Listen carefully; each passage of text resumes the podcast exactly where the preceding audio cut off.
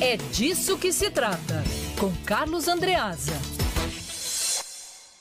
Carlos Andreasa, a gente trouxe pela manhã com Carlos Briggs essa informação em primeira mão e quando o Rian estava se preparando para entrar no ar, mais uma pessoa, mais um paciente foi afetado aí por conta da suspensão das atividades no Hospital de Saracuruna. Boa tarde. Lacerda, boa tarde, boa tarde pessoal. Eu fiquei perplexo de manhã, no meio do programa do Band News Rio Primeira Edição, quando o grande Carlos Briggs se apresentou com essa notícia, com esse verdadeiro furo de reportagem, que ninguém gostaria de dar, de noticiar. Mas é fato.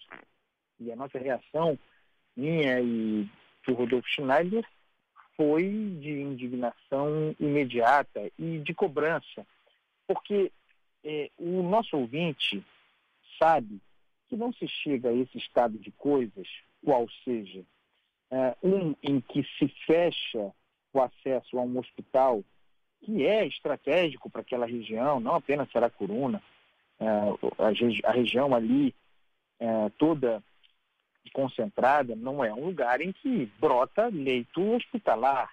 Né?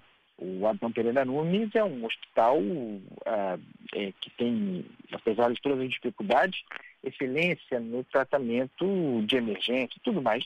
Tudo que nós já conhecemos. É um hospital grande, robusto, salva vidas, né? apesar das gestões não se chega a um lugar como esse, em que um hospital desse tamanho se torna insolvente, se torna incapaz de receber as pessoas, seja pelo motivo que for, a briga de organização social, de abas com o governo do Estado, falta de repasse, má gestão, incompetência. Não se chega a um lugar como esse sem que todos os alertas no meio do caminho tenham sido dados. Né? É, mesmo a OMS incompetente, sem compromisso com a sociedade, investigada, toda esculhambada é, em investigações sobre esquemas de corrupção, mesmo assim, eu tenho certeza absoluta de que os informes foram dados. Olha, não vai dar, está faltando. Se chegar assim, se continuar assim, nós vamos ter que fechar, nós não vamos poder admitir mais pessoas. É óbvio que esses alertas todos foram dados. Ah, e o governo do Estado omisso, omisso, omisso. Permitiu que isso acontecesse.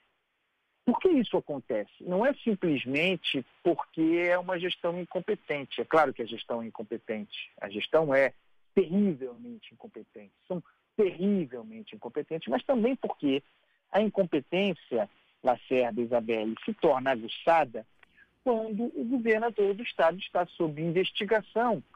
Investigação no esquema de corrupção, nos esquemas de corrupção, investigação relativamente a esquemas de corrupção da área de saúde. As coisas, as coisas são todas interligadas. Investigado, ainda investigado, diga-se, é, por é, contratos é, que já se sabe serem ilegais, fraudulentos, não cumpridos, firmados de maneira emergencial, portanto, sem licitação, para enfrentar a Covid-19 as atenções do governador e do governo incompetente estão voltadas para a sobrevivência. De modo que a, vida da população do estado do Rio de Janeiro, a vida do cidadão da Baixada Fluminense que precisa desse hospital, do Adão Pereira Nunes, para sobreviver, a vida dessas pessoas não, está, não estava antes. Já não estava antes. É um grande embuste. Né? é, eu vou voltar aqui a um ponto fundamental. Não que os outros fossem muito melhores, mas eu volto a um ponto fundamental. O que se sabia sobre Wilson Witzel em 2018 que justificasse a votação que ele teve para ganhar a eleição? Quem conhecia Wilson Witzel? Quem sabia suas credenciais para ser governador do Estado? Quem sabia quem, em que lugar do mundo, se, eu estou fazendo uma crítica a nós como sociedade do Rio de Janeiro, em que lugar do mundo se dá um cheque em branco assim? Quem na sua vida privada dá um cheque em branco na mão de um desconhecido para gerir o lugar em que vive, a sua vida, portanto, em certo sentido? Foi o que nós fizemos.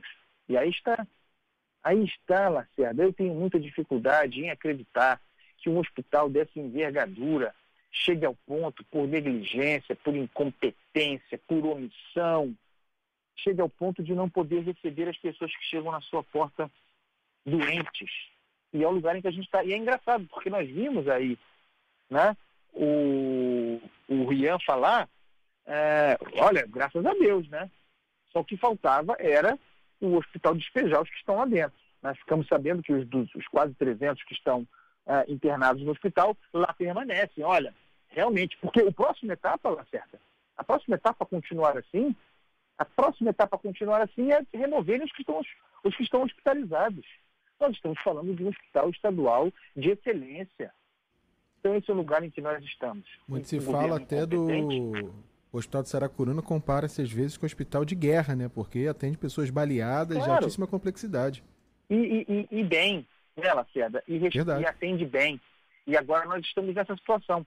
É a mistura perniciosa, né, grave, que, que, vitima, que vitima o Rio de Janeiro há muito tempo de incompetência, corrupção, uh, as duas coisas combinadas resultando em desespero de governantes em busca de se salvar, esse desespero em busca de se salvar resultando em ainda mais incompetência, ainda mais negligência e ainda mais abandono. É, é, eu vou dizer uma coisa para você, essa notícia aí é difícil de engolir, Marcelo.